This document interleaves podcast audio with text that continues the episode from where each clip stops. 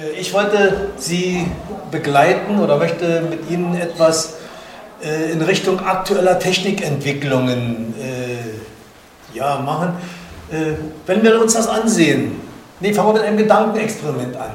Stellen Sie sich vor, alles um uns herum, was technikgestützt, technikbasiert, entstanden, hergestellt ist, würde plötzlich weg sein. Stellen Sie sich vor, wie wir hier sitzen würden. Wahrscheinlich wäre das Urwald.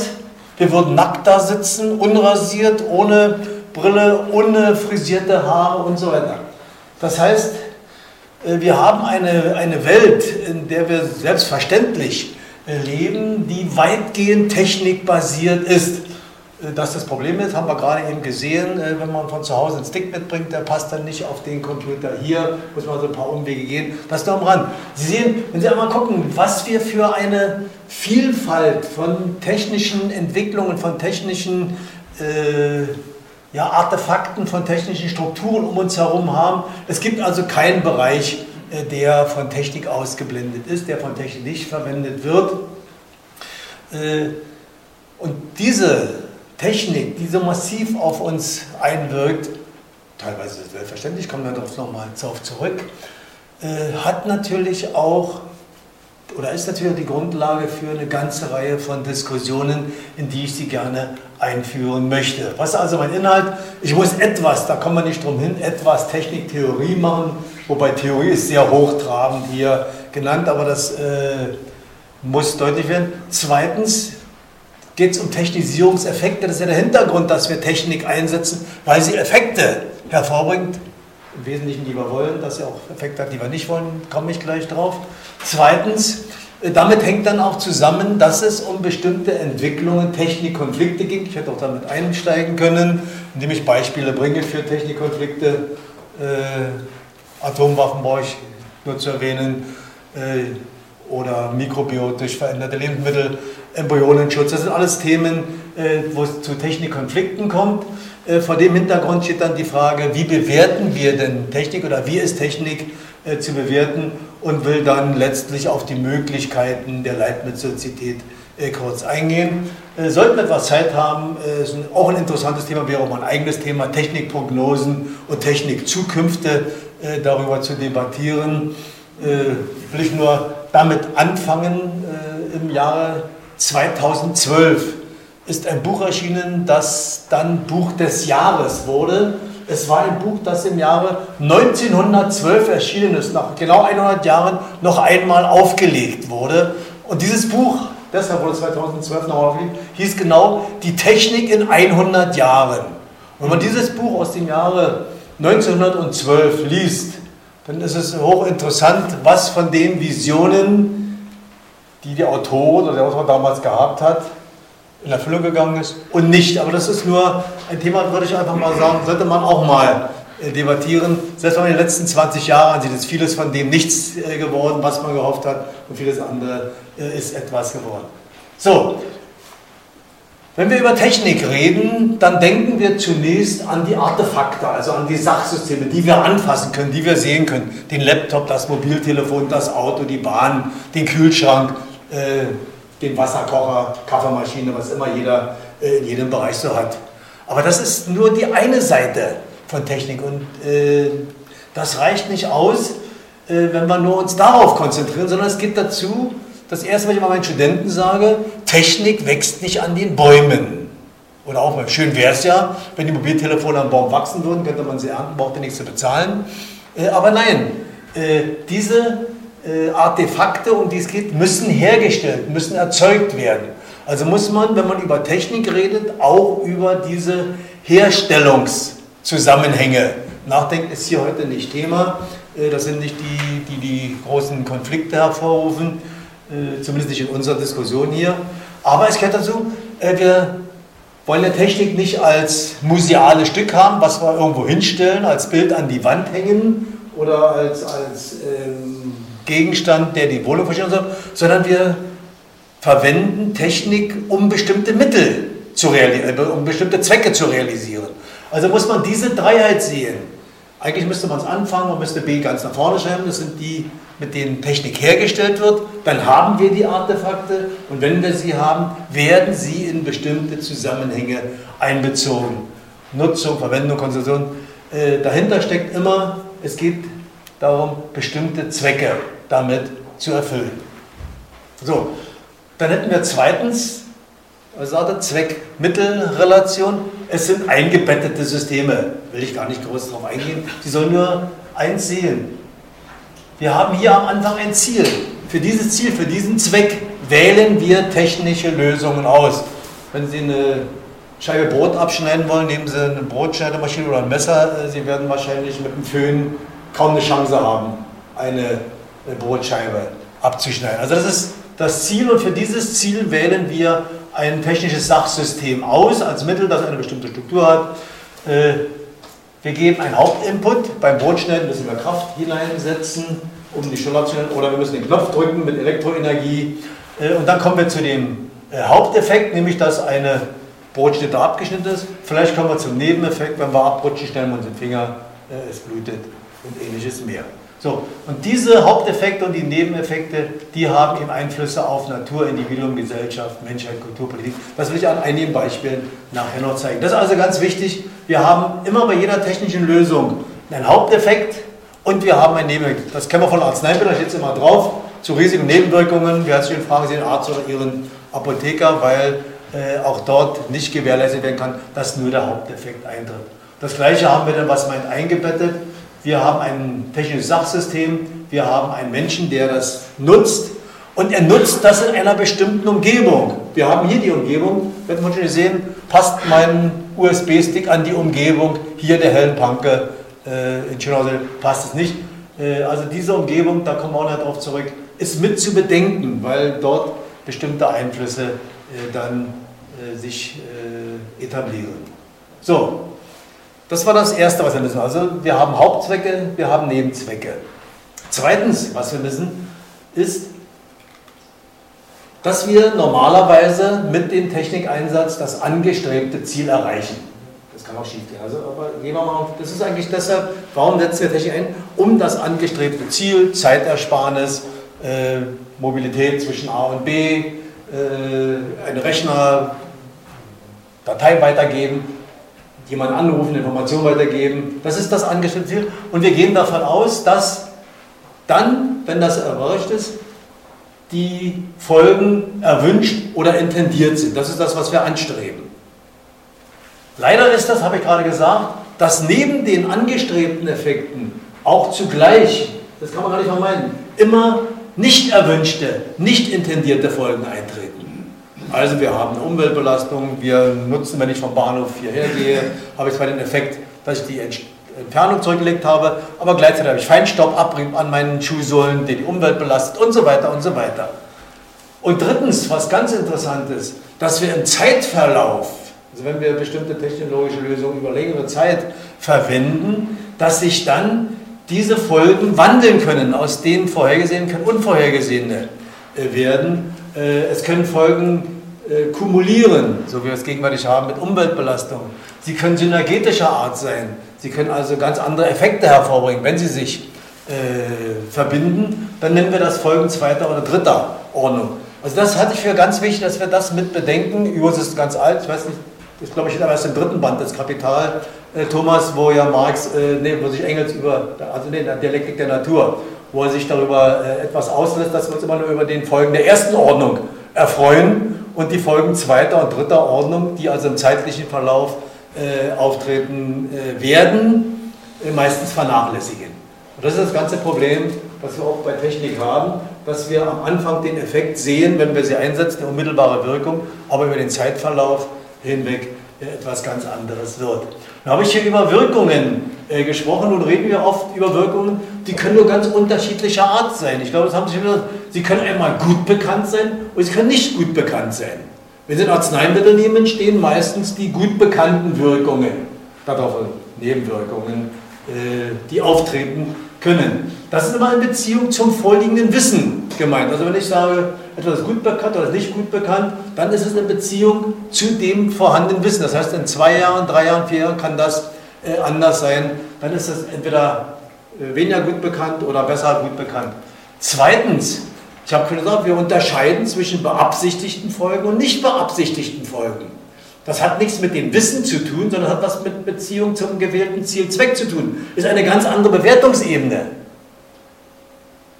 Also nicht in Beziehung zum vorliegenden Wissen, sondern in Beziehung zum vorliegenden Zweck. Daran kann ich messen, ob das beabsichtigt ist oder ob das nicht beabsichtigt war. Drittens können wir unterscheiden auch zwischen Haupteffekt und Nebeneffekt. Auch das ist nicht in, vom Wissen abhängig, sondern es ist wieder eine Beziehung äh, zum gewählten Ziel und zum gewählten Zweck. Davon hängt es ab. Und viertens kann ich diese Effekte positiv oder negativ bewerten. Die sind nicht a priori positiv oder a priori negativ, sondern sie sind nur positiv oder negativ bewertet in Beziehung zu einer vorliegenden Werteskala. Das heißt, wenn ich mir unterschiedliche Werteskalen hier untereinander habe, werde ich bestimmte Effekte eventuell ganz unterschiedlich bewerten. Ich halte das für ganz wichtig, weil in vielen Technikdiskussionen immer so getan wird, als wenn Technik von vornherein gute oder böse Effekte hat. Nein, die sind nur deshalb als gut oder schlecht bewertet, weil ich eine bestimmte Werteskala unterstellt habe. Jetzt kann ich über diese Werteskala diskutieren. Also wie allgemeinverbindlich ist sie, äh, wie individuell ist sie. Aber ich brauche immer die Bewertung als Bezugspunkt, um so etwas vornehmen zu können. Das halte ich für ganz wichtig, sonst kann man nicht über Technisierungseffekte äh, sinnvoll reden, wenn ich nicht diese Unterschiede äh, berücksichtige. Und ein letztes kommt hinzu, wir haben das technische Sachsystem.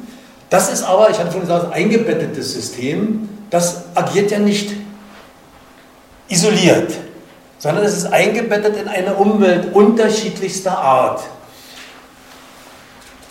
Das ist das technische Sachsystem, also das, was hier steht. Um das benutzen zu können, brauchen wir B, eine technisch-organisatorische Ebene. Also ich habe heute wieder angerufen, wird denn ein Laptop da sein oder nicht? Zur technisch-organisatorischen Ebene. Wenn ich meinen eigenen mitgebracht hätte, hätte ich fragen müssen, passt mein Anschluss am Laptop äh, und der Beamer-Anschluss zusammen? Also ich habe seine Technik, man kann es auch, das deutschen liebsten äh, Spielzeug machen, man kann es auch ein Auto machen. Nicht? Man hat hier das Auto. Was nutzt mir das Auto, wenn ich nicht eine technisch-organisatorische Ebene drumherum habe? Keine Straßen. Wenn ich Straßen habe, ich brauche Tankstellen, egal ob für Elektro. Sie sehen ein Problem, Elektroauto äh, hat ein Problem, wenn ich nicht ausreichend äh, Elektrozapfsäulen äh, verteile. Äh, dann brauche ich C, eine rechtliche, ökonomische Ebene. Äh, das Autofahren funktioniert in dieser Gesellschaft nur, wenn wir eine Straßenverkehrsordnung, eine Straßenverkehrszulassungsordnung und ähnliches haben. Äh, die ökonomische Ebene ist die Frage, was kostet das ins Verhältnis gesetzt, zum Beispiel, wenn man vergleicht öffentlicher Personennahverkehr, äh, Automobil. Und wir haben D drumherum noch als letztes eine soziale, kulturelle Ebene. Das erlebt man, wenn man mit dem Auto, ich sag mal, nach Italien fährt. Polen ist nicht ganz so dramatisch, wenn man nach Italien fährt. Äh, ich hatte vor vielen Jahren eine Dienstreise nach Südamerika und das erste, was er mir in die Hand drückte, war ein Papier, wo mehrere Verhaltensweisen drin standen, unter anderem auch über den Straßenverkehr. Es gibt eine Straßenverkehrsordnung auch in äh, Peru, die nicht sich sehr unterscheidet von der deutschen Straßenverkehrsordnung, aber es hält sich kein Mensch daran. Sie haben andere Regeln, sie haben individualisierte Regeln äh, auf die man eingehen. Das ist die kulturelle Ebene. Sie haben das gleiche Auto, das sind die Autos die gleichen. Sie fahren mit dem gleichen Benzin, Sie haben die gleichen Straßen, Sie haben die gleichen Verkehrsschilder. Sie haben eine rechtliche Ebene, das haben also auch eine Verkehrs, äh, Straßenverkehrsordnung. Aber die, die Verhaltensweisen im Straßenverkehr sind unterschiedlich.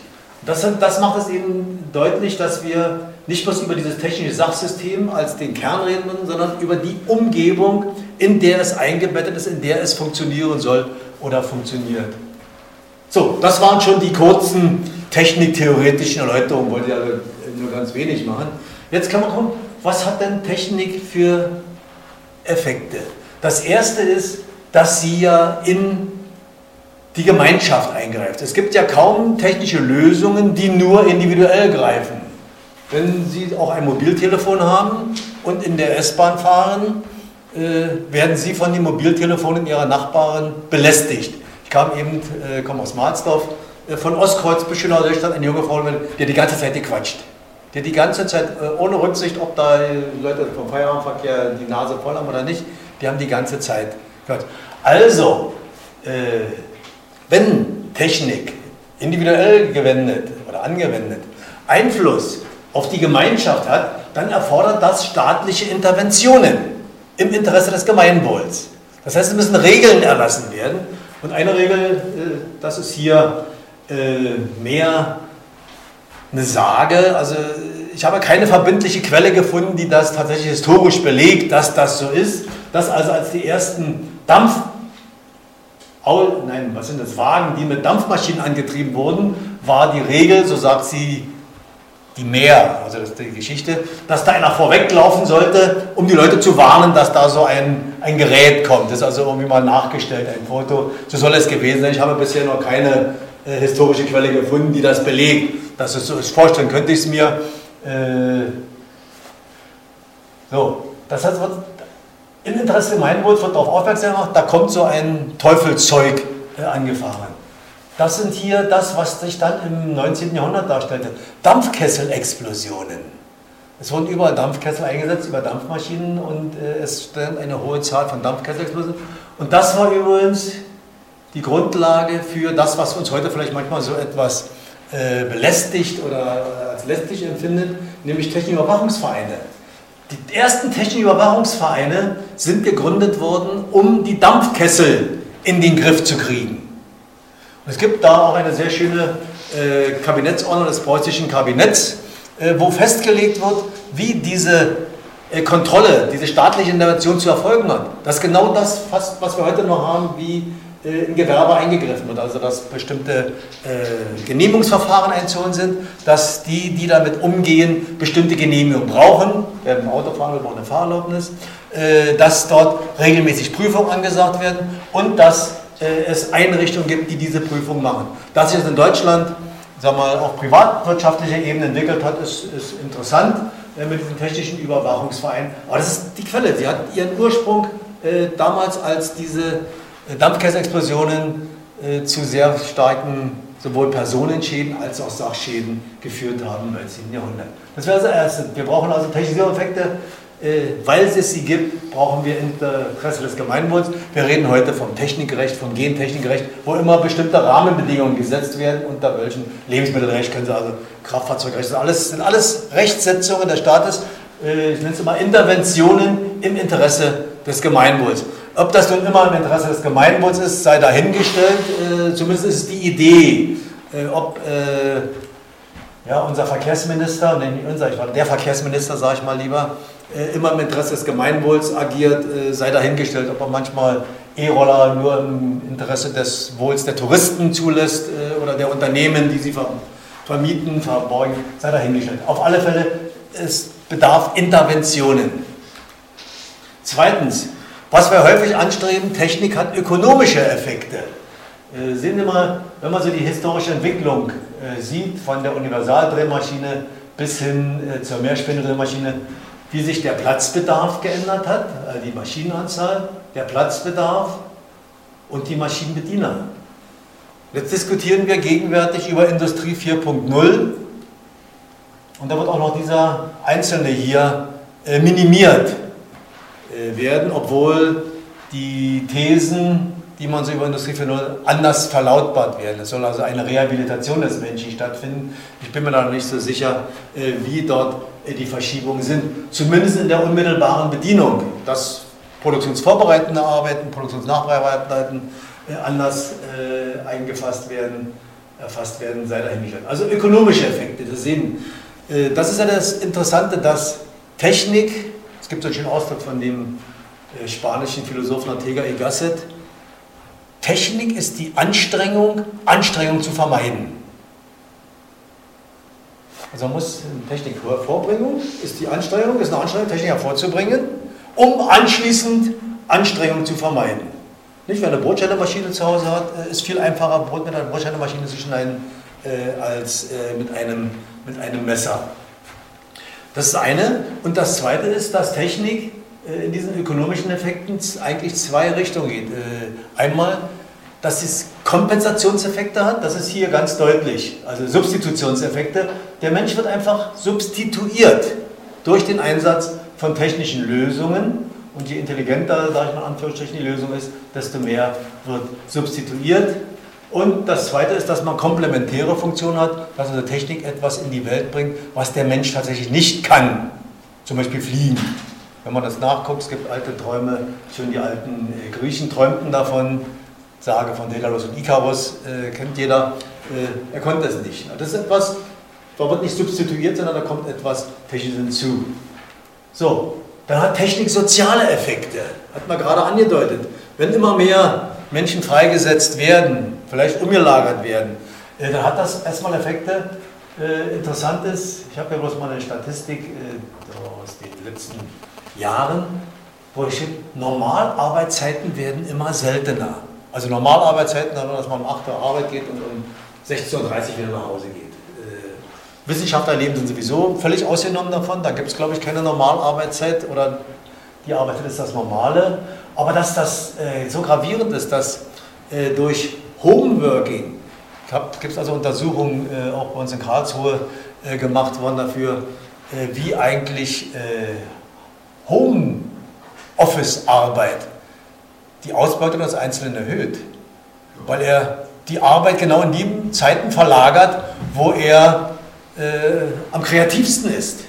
Ja, gibt also, Baden-Württemberg lebt ja ein Großteil davon in dieser Medienindustrie, nicht bloß bei, also nicht bei Daimler und nicht äh, bei den Großen, sondern in den Mittelständischen und dass sehr viel Homearbeit äh, gemacht wird. Und die lebt davon, dass die Leute das in die Zeit verlagern, wo sie am kreativsten sind. Also dann sind normal hier sonntags, nachts in Wechselschicht, Samstagabend. Also ich wollte einfach andeuten, wie das in den letzten Jahren äh, zugenommen hat. Und hier sind äh, Überstunden aufgelistet, die in den Jahren äh, geleistet werden. Also ich wollte nur sagen, es hat soziale Effekte äh, dahingehend, dass sich die Arbeitszeit, der Arbeitsort und die Arbeitsbelastung ganz gravierend ändern. Das könnte man jetzt an allen darstellen. Aber wir müssen einfach klar sein, dieser Technikeinsatz, wie wir ihn haben, und Industrie 4.0 wird das sicherlich auch äh, weiter fortsetzen, hat gravierende Effekte, soziale Effekte äh, auf Arbeitsplatz, Arbeitsstruktur, Arbeitsvoraussetzungen. Ja, es wird also, denke ich, eine Polarisierung geben, dass wir die Hochkreativen benötigen äh, und es wird eine Reihe von äh, Hilfsarbeiten geben. Äh, da ist Folgendes interessant, äh, schon, weil wir es wieder diskutieren, äh, kommt immer wieder hoch in der, in der Diskussion äh, diese Automatisierung, diese möglichste Vollautomatisierung. Da gab es schon in den 80er Jahren des vergangenen Jahrhunderts, als es so gerade um diese großen Automatisierungsprojekte äh, gab oder ging, mit Schaltwarten in der DDR, wer sie kennt, der weiß noch, die Schaltwarten, die großen, äh, dass das sogenannte Ironien der Automatisierung gibt. Also eine, eine englische äh, Psychologin, Lisanne Bainbridge, hat schon in den 80er Jahren darauf aufmerksam gemacht, äh, wie kontraproduktiv äh, das, das Ganze ist. Natürlich, wenn es funktioniert, ist die Produktivität hoch, aber was passiert in dem Moment, wo Störungen sind?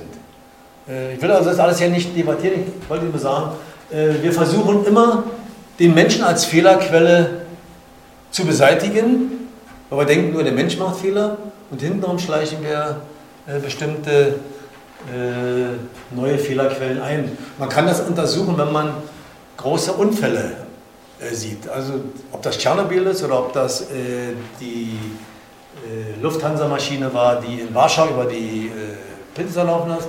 Es sind immer Fehler, die dadurch hineinkommen, dass man versucht, den Menschen aus den Bedienung des Sachsystems hinauszunehmen. Bleiben wir mal an dem Beispiel äh, mit der Lufthansa-Maschine, die in, in, Warschau, das war so kurz nach 2000, äh, über die Landebahn hinausgelitten. Es ist folgendes. Sie wissen, sind alle schon geflogen, äh, wenn die Maschine aufgesetzt hat, gibt es die sogenannte Schubumkehr, damit sie schneller bremsen kann. Damit aber die Schubumkehr erst einsetzt, wenn die Maschine auf dem Boden ist, signalisiert das Gerät, wenn die Räder sich drehen, ist die Maschine auf dem Boden und dann kann die Schubumkehr eingeleitet werden. Im Falle von Warschau war es so, dass die Rollbahn nass, regennass war und als die Räder aufsetzten, rollten sie nicht, sondern sie rutschten. Rutschende Räder sind aber nicht das Signal dafür, dass es auf der Erde ist. Also durfte keine Schubumkehr eingeleitet werden. Und dann fuhr sie also auf der Piste entlang und am Ende der Piste über die Piste hinaus. Inzwischen hat man das wieder mit viel Technik gemacht, wenn also ein bestimmter Druck auf den Boden lastet, egal ob die Räder rollen oder nicht, äh, kann Schubumkehr einsetzen. Ich würde nochmal, das heißt, auf der einen Seite lernt man äh, daraus, aus bestimmten Situationen, wenn man den Menschen aus dem System herausnimmt. Aber ich weiß nicht, was jetzt passiert, äh, was, wenn die Maschine zu leicht ist, einen Auftrieb kriegt und unten ist auch was weiß ich. Sie können das auch mit der, mit der was war das, German Wings oder Eurowing, die in, in den Pyrenäen da in Alpen abgestürzt ist mit den Piloten, äh, kann man auch nachvollziehen. Was hat man gemacht? Man hat das Cockpit, die Tür so gesichert, dass von außen, also aus der Kabine, keiner in das Cockpit hineinkommt. Als der Pilot alleine war, weil der zweite Pilot in die Kabine gegangen war, hat die Tür zerriegelt und die Maschine zum Absturz gebracht. Es kam von außen keiner rein. Der Effekt ist natürlich immer, man will gegen Terrorismus vorgewappnet sein, aber äh, ja, jetzt hat man das Prinzip Zwei-Augen-Prinzip, mit zwei drin sitzen. Also sollen immer zwei drin sitzen. Äh, aber selbst da kann keine Absprache kommen, der kann den zweiten außer Gefecht setzen, was weiß ich. Also ich würde nur sagen, äh, jedes dieser technischen Lösungen, wie wir sie haben, äh, ist immer der List der Vernunft, wie es Hegel sagen würde, unterworfen und kann auch wieder von, wenn man es dann darauf anlegt, überlistet werden. Das gleiche gilt also auch hier für diese Ionien der Automatisierung. Es hat also keinen Sinn, äh, immer mehr Kraft in die angebliche Störanfälligkeit des Menschen zu setzen. Es stellt sich immer raus, wenn man andere Unfälle sieht, ich weiß nicht, ob einer das gesehen hat, wie die eine äh, Boeing äh, da irgendwo auf dem Hudson River gelandet ist, das hätte die Automatik nie fertig gekriegt. Genau. Ja, also das heißt, es, es muss also immer eine Eingriffsmöglichkeit sein. Es hat keinen Sinn, das ist auch das ganz bewusst, hat es keinen Sinn, äh, das alles daraus zu verdrängen, sondern worauf ankommt, ist, äh, was die Psychologen sagen, ein sinnvolles Zusammenspiel. Da kann man sich darüber unterhalten, was das sinnvolle Zusammenspiel ist. Äh, aber äh, da ist viel Luft noch drin, um da etwas zu entwickeln. So, dann Technik beeinflusst die natürliche Umwelt. Wir haben Technik, wenn wir auf Technik zurückkommen, zwei äh, Umwelteinflüsse. Einmal die Umwelt als Quelle. Wir entnehmen ihr Ressourcen, wir entnehmen ihr erneuerbare, nicht erneuerbare Ressourcen, wir benötigen Fläche dafür. Das sehen wir ja gerade in Berlin mit Wohnungsbau. Äh, wir brauchten wesentlich mehr Flächen, um Wohnungen bauen zu können. Wir haben sie nicht. Das ist das eine was wir entnehmen. Und das Zweite ist, wir haben die Umwelt als Senke. Alles, was übrig bleibt, geht wieder in die Umwelt zurück äh, als Abstoffe, Recycling, ich nenne es mal ganz höflich hier Abstoffe, ich will nicht bloß Müll nennen. Äh, und da geht es um die Frage Tragekapazität. Was ist die Umwelt in der Lage, äh, an Abstoffen tatsächlich aufzunehmen? Und äh, Sie kennen ja die ganzen Sachen, die jetzt in den letzten zwei Jahren in Diskussion gekommen sind, dass also äh, Plastikmüll selbst in 10.000 Meter äh, am Meeresboden sichtbar gemacht wird. Sie kennen die ganzen Mikroplastik im, im Essen und so weiter. Also das ist die Frage, wie hoch ist die Tragekapazität der Umwelt? Und da gibt es so ein Maß, man nennt das ja den ökologischen Fußabdruck, äh, finde ich ganz interessant. Da wird also äh, zusammengezählt, bei allen Problemen, die das Zusammenzählen macht, äh, welche äh, Ressourcen im Alltag benötigt werden, für einen bestimmten Zweck zu erfüllen. Wie viel Fläche benötigt wird, um all die Energie und Rohstoffe zu stellen und vergleicht das mit der verfügbaren Fläche. Und Sie sehen mal, diese roten Länder, das sind die mit dem größten ökologischen Fußabdruck. Das heißt, für deren Lebensweise im Durchschnitt, es gibt sicherlich auch da welche, die viel weniger verbrauchen, im Durchschnitt liegt der höchste äh, Verbrauch, ökologischen Fußabdruck. Also werden am meisten Ressourcen mit dieser Lebensweise äh, verbraucht. Äh, hier Europa, da geht es halbwegs. Äh, dann haben wir hier, glaube ich, ist jedem klar, was in äh, den arabischen äh, Ländern geht, wenn die also da im Sommer sich große Skihallen leisten und so weiter. Ja, Japan. So, und grün, das ist unsere ökologische Reserve. Äh, je dunkler grün, äh, desto besser. Sie sehen, wir haben noch etwas, kennen die Diskussion über Abholzung in äh, Brasilien, wir kennen die Diskussion über Abholzung in Russland und auch über die in, in Kanada. Also das ist ganz interessant, wenn man sieht, wie dieser ökologische Fußabdruck sehr differenziert über die ganze Welt Jetzt könnte man jetzt Land normal nehmen, könnte man auch eigene, einzelne Bürger unternehmen, man könnte auch eine Technologien machen, aber das fehlt mir heute die Zeit dazu. Interessant sind andere äh, Effekte aus der Umwelt. Das ist die Anzahl der Rohstoffe, denn der, sagen wir jetzt äh, chemisch gesprochen, der Elemente, die wir benötigen, um bestimmte Produkte zu fertigen.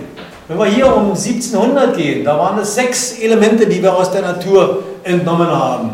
Kohlenstoff, Silizium, Eisen, äh, da war also äh, im Wesentlichen diese Metalle. Dann hatten wir 1800, Sie sehen, es werden schon immer mehr. Und heute, in der Gegenwart, also 2010, wo es da hier noch, äh, sind es unzählige äh, Elemente, die wir benötigen, um unsere Produkte zu fertigen. Und da das sogenannte seltene Erden sind, das heißt, sie sind äh, nicht so reichhaltig vorhanden wie Braunkohle, Steinkohle oder Eisenerz, äh, muss man einen relativ hohen Aufwand betreiben, um sie zu äh, fördern. Zumal hinzukommt, dass diese wichtigen seltenen Erden nur an wenigen Stellen der Erde äh, sind. Ein Großteil, witzigerweise 60 Prozent der Reserven lagern in China, 20 äh, Prozent äh, in Afrika und der Rest ist über die Welt verteilt. Das heißt, da hängt noch was anderes. Es ist nicht bloß ein Einfluss der natürlichen Umwelt, sondern auch der sozialen Umwelt. Das ist jetzt nicht mein Thema hier. Es werden Kriege darum geführt. Und viele Kriege in, in, in Afrika äh, spielen sich gerade darum ab, dass es da um den Zugriff auf diese äh, seltenen Erden geht. Ja? Äh, wenn man also auch sieht, wie hier äh, die Zahl jetzt von Produkten zunimmt, das sind also Mobiltelefone äh, in den letzten Jahrzehnten, und man weiß, dass in jedem Mobiltelefon, ich habe jetzt die Zahlen nicht parat, aber von all diesen äh, Substanzen geringste Mengen sind, dass bei Mobiltelefonen die durchschnittliche Lebensdauer, also Generationsdauer, 1,8 Jahre ist. Dann wird es ausgetauscht gegen ein neues und dann wandert es als Abfall in die Umwelt. Äh, dann haben wir wieder soziale Probleme, wenn man guckt, die Bilder, die wir in Afrika haben. Äh, Nigeria ist einer der Umschlagplätze, wo das versucht wird, wieder zurückzugewinnen, äh, was an Metallen da drin ist. Dann weiß man, wie Technik und wir über unseren Einsatz tatsächlich natürliche Umwelt beeinflussen. So, wir haben also dieser elektronische Abfall, dem der gegenwärtig in der Diskussion ist, der hat eine Wertsteigerung, einmal steigende Menge von elektronischen Geräten. Also wenn man die Zahlen sieht, ich habe es jetzt nicht parat, aber jetzt haben Sie hier ein bisschen zu sehen. Äh, na, komm schon her. Wie hier die Zahl der Mobiltelefone angestiegen bis zum Jahr 2015, haben wir 2019. Es geht ununterbrochen so weiter. Ja? Äh, zweitens, wir haben kürzere Produktlebensdauern und wir haben eine steigende Anzahl verwendeter hochwertiger Metalle. Und das sollte uns zu denken geben. Äh, wenn wir mal, mal ein Beispiel, weil mich das persönlich betrifft. Äh, ich war also bis vor drei Jahren etwa so ein Freund von Solarleuchten im Garten. Am Garten in Mahlsdorf und da standen dann eben doch etliche von diesen Solarleuchten rum. Da stellt man fest, die haben eine durchschnittliche Lebensdauer von ein bis zwei Jahren. Also die, die man so bei Hellwig und da so der Kasse, im Kassenbereich sieht, die haben eine durchschnittliche Lebensdauer von ein bis zwei Jahren. Dann schmeißt man sie in den Müll. Und was habe ich weggeschmissen? Ich habe das hier weggeschmissen. Denn dort ist eine hochwertige Elektronik enthalten. Äh, nicht bloß das Silizium, sondern und habe mir jetzt entschieden, das ist einfach, das ist einfach Verschwendung. Ich sehe es einfach als Verschwendung äh, von diesen hochwertigen Metallen an, unter denen, wie ich gerade gesagt habe, in anderen Ländern der Welt Kriege geführt werden. Das war also, habe ich mir entschieden, also darauf zu verzichten. Ich sortiere jetzt sukzessive aus, alle, die nicht mehr leuchten, immer am Jahresende äh, wandern im Müll und es kommt kein äh, Nachschub mehr dazu. Das ist also das, was Technik natürlich Umwelt beeinflusst. Und was ganz interessant ist, Technik beeinflusst natürlich kulturelle Handlungspraxen. Also unser, unser, unser tägliches Handeln. Äh, ich habe mal hier eine Küche, ich sag mal um 1900, vielleicht 1870 und eine Küche hier. Wenn man die Geräte zählt, die es in dieser Küche gab, dann kommt man vielleicht auf 20 verschiedene Geräte, vielleicht 30. Zählen Sie mal, wie viele unterschiedliche Geräte Sie zu Hause haben. Allein schon, wenn Sie mal sehen, wie viele Sorten von Messern Sie haben. Wie viele Sorten von Kellen Sie haben. Für jeden Zweck, dann kriegt man so einen Messerblock, da sind acht Messer oder sechs Messer drin. Wer nimmt denn schon am Ende solche? Also, gucken Sie in die Küchen. Äh, wenn man sieht, wie die inzwischen technisiert ist, über Mikrowelle, Elektroherd, Induktionsherd inzwischen ganz modern. So. Oder äh, nehmen wir dieses Beispiel hier, diese Reihe. Nicht? Äh, ja, ich kann, da kann ich mich nicht mehr erinnern, aber hier kann ich mich noch erinnern. Nur die Älteren unter uns können sich an dieses Schild erinnern, fasse dich kurz. Wenn bis heute jemand saß, der sagt, was, was, was meint denn das? Ja? Äh, kaum einer von den Jüngeren, also von meinen Studenten, kann sich an die Zeit des Modems erinnern. Also, also nicht äh, eine Flatrate hatte, sondern wo jede Minute, die ich im Internet hing, äh, eine Telefonleitung Geld kostete und man Modem angeschaltet und Modem ausgeschaltet hat. Äh, da hat man die E-Mails beantwortet, hat man Modem wieder angeschaltet, wenn es wegging. Also es sind ganz andere Handlungspraxen, die hier auftreten. Oder nehmen wir mal das Beispiel hier, nicht? die Datei läuft nicht, auf dem Rechner schickt man sich per E-Mail hier in dieses Zimmer, obwohl man ja die 10 Meter hätte laufen können oder so etwas. Ja? Also es sind ganz andere, ganz andere Handlungspraxen. Äh, ich habe auch eine Enkeltochter, die ist inzwischen 19 und wenn ihre Freundin kommt, dann sitzt die eine da im Zimmer und die andere sitzt da im Zimmer und dann schicken sich gegenseitig per WhatsApp ihre Nachrichten zu, weil sie nicht mehr miteinander äh, kommunizieren. Äh, Jetzt kommt wieder das, ob das gut ist oder schlecht, hängt ab von dem unterstellten Werteverständnis. Ja, von meiner Werteskala nicht. Ich kann es gut finden, äh, ich kann es schlecht finden, ich finde es schlecht, aber meine Enkeltochter findet es eben gut, weil sie eine andere äh, Wertehierarchie inzwischen hat. So, nun könnte ich das am Beispiel neuen Medien machen, will ich nicht machen. Äh, ich will auch auf anderes hinkommen. Gucken Sie mal, was ganz Interessantes ist, die Dynamik des technischen Wandels, vor allen Dingen in den, ja, Interessierenden, also den, den, den in die Öffentlichkeit gehenden. Als ich, wurde erwähnt, habe bei der TU Cottbus gearbeitet, im Jahr 1994 bis dahin, da hatte mein Chef 1994 das erste Mobiltelefon, was es in Deutschland gab. Das Ding wog hier so etwas mehr als ein Kilo. Äh, die Energieversorgung reichte gerade eine halbe Stunde, wenn er sie vom Netz genommen hat. Und das ganze Ding könnt ihr angucken, wie lang das war, war so ein langes, so ein langes Gerät. 94, jetzt haben wir knapp 25 Jahre später. Da ist das nicht mal das letzte, der letzte Schrei davon. Innerhalb von 25 Jahren eine Entwicklung. Hier, die Anzahl, ich habe es mal exponentiell Wandel, äh, wie die Zahl der Nutzer zugenommen hat, wie die Zahl der Funktionen, wie die Geschwindigkeit von Laptops zugenommen hat. Also wenn man einfach diesen, diesen Wandel äh, hat, dann stellt man fest, dass äh, doch eine rasante Entwicklung vonstatten ist. Was heute selbstverständlich ist. Wir fingen damals in den 90er Jahren in Cottbus an, dass man einen Internetzugang dann hatte am Rechner.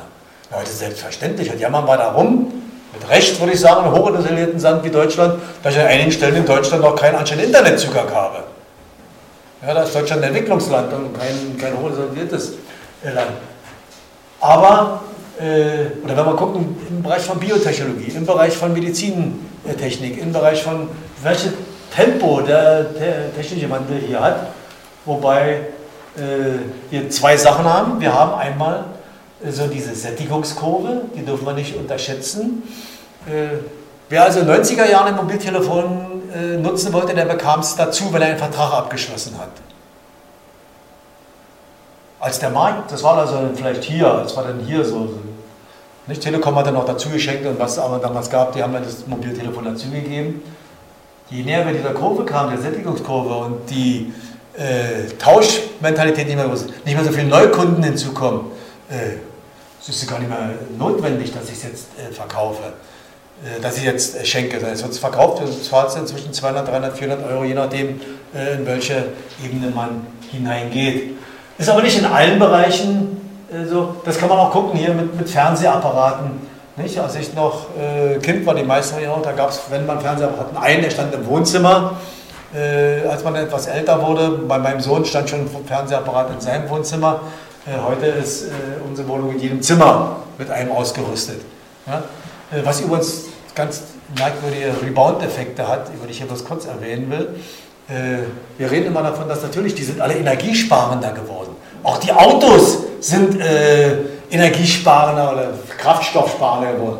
Aber durch die Zunahme der Autos und durch die Zunahme der Fernseher wird dieser Effekt natürlich sofort wieder konterkariert. Aber es ist interessant, gibt es auch Gegenbeispiele, was ich immer gerne anbringe. Das ist das Beispiel der Kernfusion. Wer also sich noch so, ich sag mal, vielleicht noch an die Eltern, also ein bisschen mein Alter, äh, wer so in 60er Jahren äh, guckt hat, die Diskussion über Kernenergie war, der war da also 1980, spätestens 1990 äh, funktioniert die Kernfusion äh, weltweit. Da Energie, wenn man so aus den 50er Jahren guckt, äh, Energie äh, ohne Grenzen, also das kostenlos, äh, du wirst, du kennst das alles, äh, wenn man guckt, Welt an Erde Mensch oder unsere Welt von morgen, all die ganzen Bücher, die es damals so gab, da war man der Meinung, man hat das bald gepackt. Und je weiter wir äh, diesem Zeitpunkt kamen, desto mehr schob sich das hinaus. Das heißt, je weiter, kommen wir nochmal auf zurück in anderen Zusammenhang, äh, desto mehr stellt man die Probleme fest, die mal verbunden sind. Natürlich ist es einfach, auf der Sonne funktioniert, aber die Sonne auf die Erde zu holen, das ist das Schwierige daran. Und jetzt schätzt man, dass also frühestens 2050 soweit sein wird, mit einem riesigen Kostenaufwand. Also wenn man sieht, das ist inzwischen von einem Land gar nicht mehr zu stemmen. Es sind inzwischen äh, internationale Allianzen, die so etwas, äh, wird ja in Frankreich jetzt daran gebaut, in Cal Rouge äh, versucht man diesen Reaktor. Man wird frühestens 2050 nachweisen können. Also es ist nicht alles nur, wenn man sagt, es, es ist nur Beschleunigung. Nein, es gibt auch Prozesse, äh, wo es tatsächlich äh, verlangsamt wird, wo sich zeigt, dass bestimmte Lösungen äh, viel mehr Zeit und auch viel mehr Aufwand benötigen. So, und da haben wir nämlich diese interessante Kurve, das ist die sogenannte Hype-Zykluskurve. Äh, wir haben das äh, auch in der öffentlichen Darstellung. Stellen wir plötzlich fest, wir haben einen Auslöser, irgendeine technische Produktion. Wer sich also mal zehn Jahre zurückguckt, da war es Nanotechnologie gewesen. Nanotechnologie war in aller Munde. Äh, das ist der Auslöser da. Es gibt Publikationen darüber, es gibt Forschungsprogramme dazu, es gibt Forschungsgruppen dazu. Und dann geht das nach oben und man hat ja also riesige Erwartungen, was man mit Nanotechnologie alles machen können müsste, was man mit synthetischer Biologie alles machen könnte. Wir haben das gleiche Industrie 4.0. Äh, wenn man also, das sieht, das ist fünf Jahre alt, äh, da kommt man zu einem Gipfel und stellt fest, das waren doch alles überzogene Erwartungen gewesen. Das kann gar nicht einsetzen. Also so wie es so mit Kernfusion war. Nicht? Wir hatten also festgestellt, nach bestimmten Jahren, nee, so einfach ist das gar nicht. Und dann äh, klafft das ab, fällt das ab, in so ein, nennt man so Tal der Enttäuschungen im Laufe der Zeit, wenn man jetzt mitkriegt, die ganzen Erwartungen sind nicht. Und jetzt springen auch viele ab davon. Jetzt springen viele Gruppen, die damit Geld verdienen wollten, ab, weil sie sich verschuldet haben und so weiter und so weiter. Und dann stellt man fest, jetzt kommen sie dieses Fall, ich nenne es mal, ist nicht von mir die Kurve, die ist äh, von einem Gardner-Institut aus den USA. Äh, kommt der Pfad der Erleuchtung. Pfad der Erleuchtung meint jetzt, Jetzt stellt man fest, was tatsächlich realistisch machbar ist. Mit welchem Kraftaufwand, mit welchem Zeitaufwand, mit welchem äh, Geldaufwand. Und dann kommt man erst am Ende so auf ein Plateau der Produktivität. Und wir sind momentan, ich habe das ein bisschen verfolgt äh, bei Industrie 4.0, ich würde sagen, wir sind jetzt da irgendwo. Äh, man, man sieht es an der Zahl der Publikationen. Die geht zurück. Die kann man gucken, wenn man im Internet recherchiert. Äh, Google kann man so äh, statistische Jahresvergleiche machen. Die Kurve geht langsam runter. Jedes Jahr werden es weniger äh, zu Industrie finden. Warum wollen wir jetzt feststellen? Ganz so einfach ist das nicht. Äh, ob das, das ist ein anderes Thema, äh, will ich halt nicht sagen. Aber wir glaube ich jetzt hier, wir werden bis hier runterkommen, Tal der Enttäuschung. Und dann wird man sagen können, wo ist es denn wirklich sinnvoll, wo kann man sie tatsächlich einsetzen.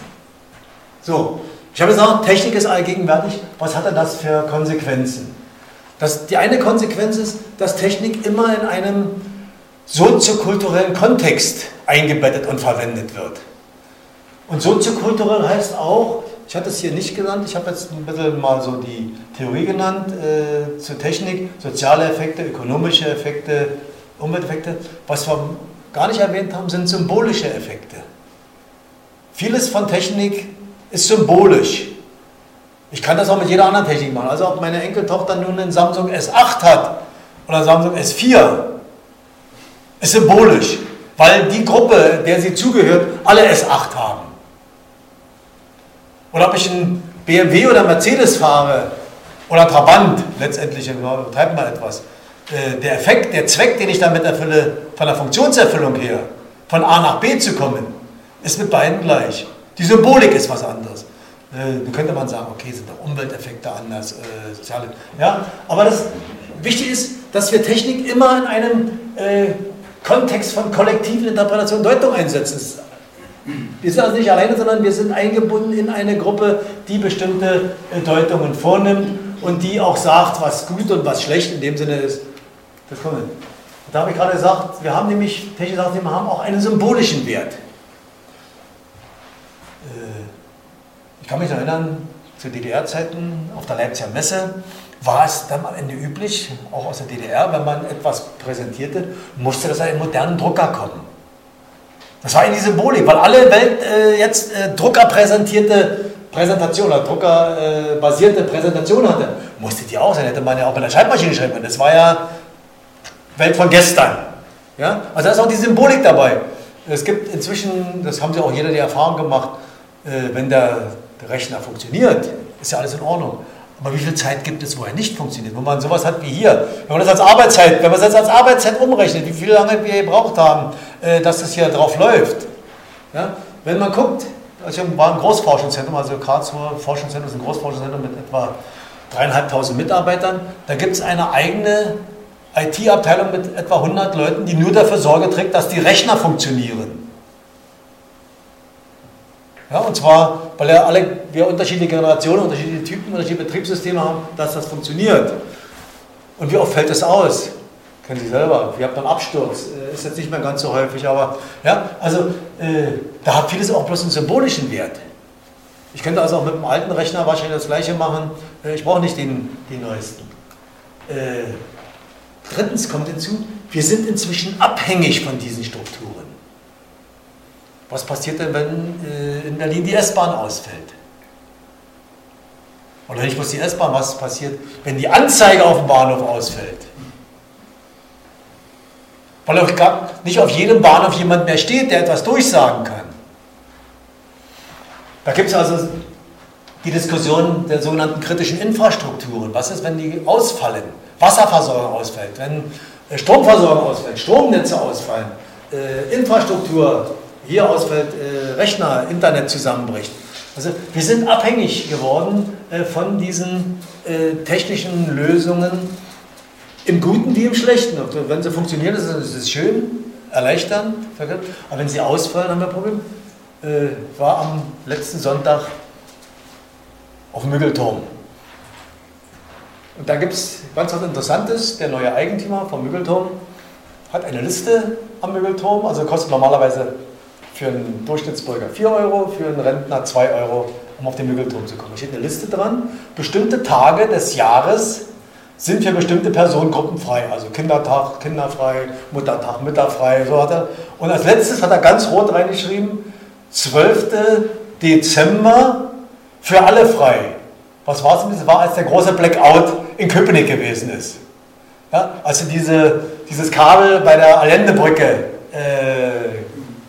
getroffen haben und, und es zum Stromausfall kam. Ja, das ist also, äh, das muss man mal vorstellen, wenn man über Automatisierung redet, da ist eine Firma aus der Schweiz, die nicht in der Lage ist, die Dokumentation zu lesen oder die Dokumentation nicht gelesen hat, das kann ich nicht sagen warum, und bohrt beide Kabel an. Erst das eine und dann noch das Ersatzkabel dazu. Ja, also nur am Rand, also das zeigt sich dann wieder. Und heute Morgen habe ich gehört, war es in Zehlendorf, so eine halbe Stunde äh, Stromausfall. Also äh, was alles da dran hängt. Es funktioniert nichts mehr im Haushalt. Äh, möglicherweise geht die Uhr nicht mehr, äh, oder doch, die Uhr geht mal oft noch, aber Telefon geht nicht mehr, Mobiltelefon geht nur noch zwei Stunden, weil es gerade nicht aufgeladen ist. Also denken wir mal, wie wir abhängig geworden sind von dieser, dieser Infrastruktur. Äh, das geht weiter in die Industrie hinein. Es gibt Untersuchungen, wenn also im Bankwesen, also wenn das ausfällt, wenn auf dem Flughafen die Informationstechnik ausfällt. Also ich will das nicht weiter aussehen. Das ist also diese Abhängigkeit. Und das ist aber interessant, diese Abhängigkeit wird uns fast immer nur im Fall des Ausfalls bewusst. Wir merken, dass es nicht funktioniert. Nicht, wir kommen zur Türe rein, selbstverständlich greifen wir an Lichtschalter, Licht geht an. Das ist selbstverständlich, machen wir gar keinen Gedanken darüber. Wir haben uns erst dann Gedanken, wenn wir an Lichtschalter fassen, geht kein Licht an. Dann wird uns bewusst, was könnte sein. Ja? Das ist, wir machen uns, das machen beim Auto selbstverständlich, wir steigen ein, starten, er springt an. Gedanken machen wir uns erst in dem Moment, wo wir einsteigen, starten wollen und passiert nichts. Ja? Das heißt, äh, wir werden, werden das mal erst im Fall von Nicht-Funktionieren, des Versagens, weil wir bestimmte Routinehandlungen haben, bestimmte Stereotype, ist ja richtig, sind ja entlastend ausgeprägt haben. Und die funktionieren dann in dieser Situation nicht. So, da haben wir also die, nur Beispiele, diese Verletzlichkeit der technisierten Gesellschaft. Ich habe ja mal so aufgeschrieben, äh, in Deutschland so einige Stromausfälle, die größer waren. Also es gibt ja welche, die New York äh, ist einer Ausfall, dann war das so ein kurz nach der Jahrtausendwende 14 Millionen, äh, die nicht am Netz waren und das für mehrere Tage lang.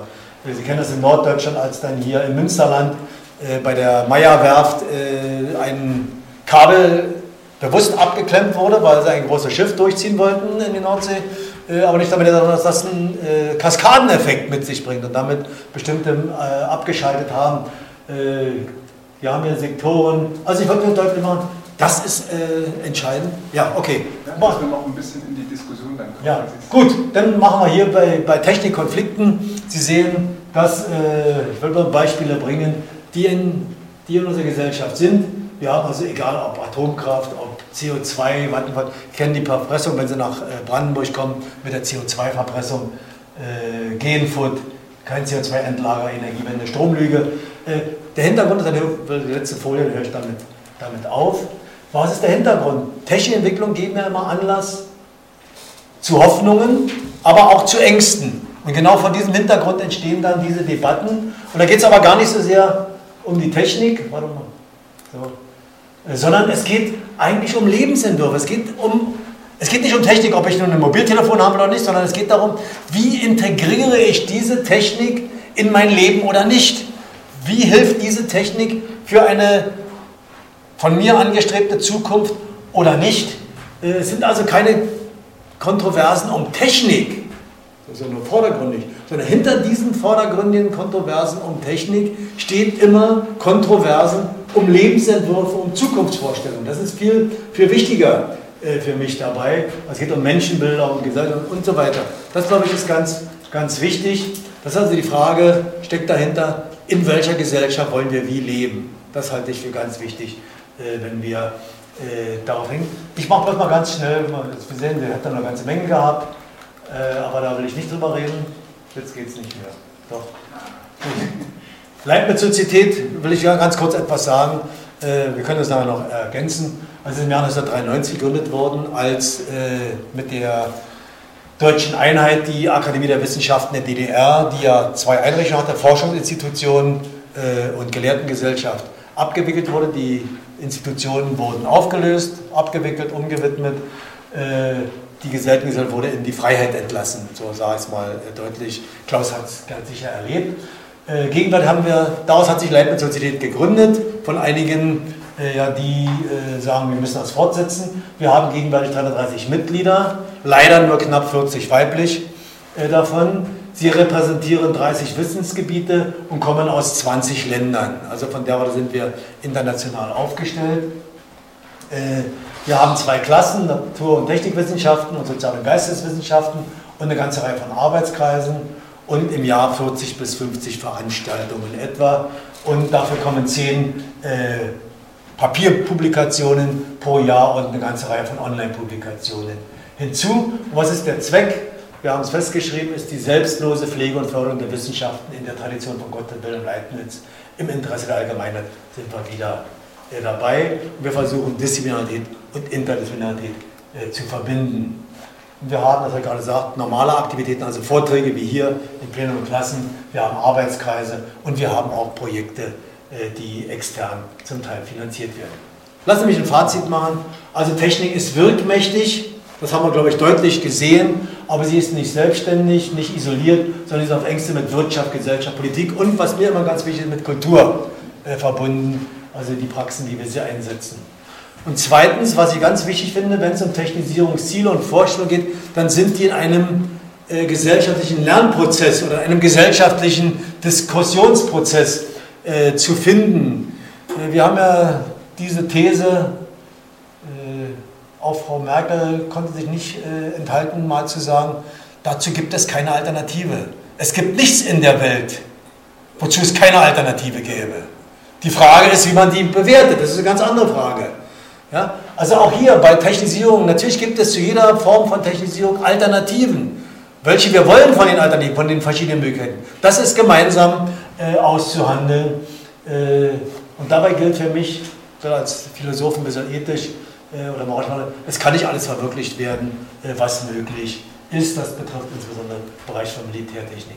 Und dieser Lernprozess hat unterschiedliche Ebenen vollziehen. Einmal kognitives Wissen und normative Orientierung. Also was können wir wissen darüber über Technik? Aber was sind so die Werthaltungen, die dahinter sich verbergen? Äh, zweitens, wo können möge Konflikte auftauchen? Wie können wir sie erkennen? Wie können wir Konflikte bewältigen? Ich habe Technisierungskonflikte genannt. Wir haben ja unsere Welt ist voll. Wir haben Relevanzeinschätzungen äh, und wir sollten überlegen, wie kann man gesellschaftlich irgendetwas aushandeln in dieser Gesellschaft. Und dann heißt es für mich als Konsequenz, die Zivilgesellschaft ist weiter ausgestalten, äh, was immer das bedeutet, mündiger Bürger, echte Partizipationsmöglichkeiten, dass wir in vielen Bereichen davon weit entfernt sind, äh, glaube ich, brauche ich nicht weiter auszuführen.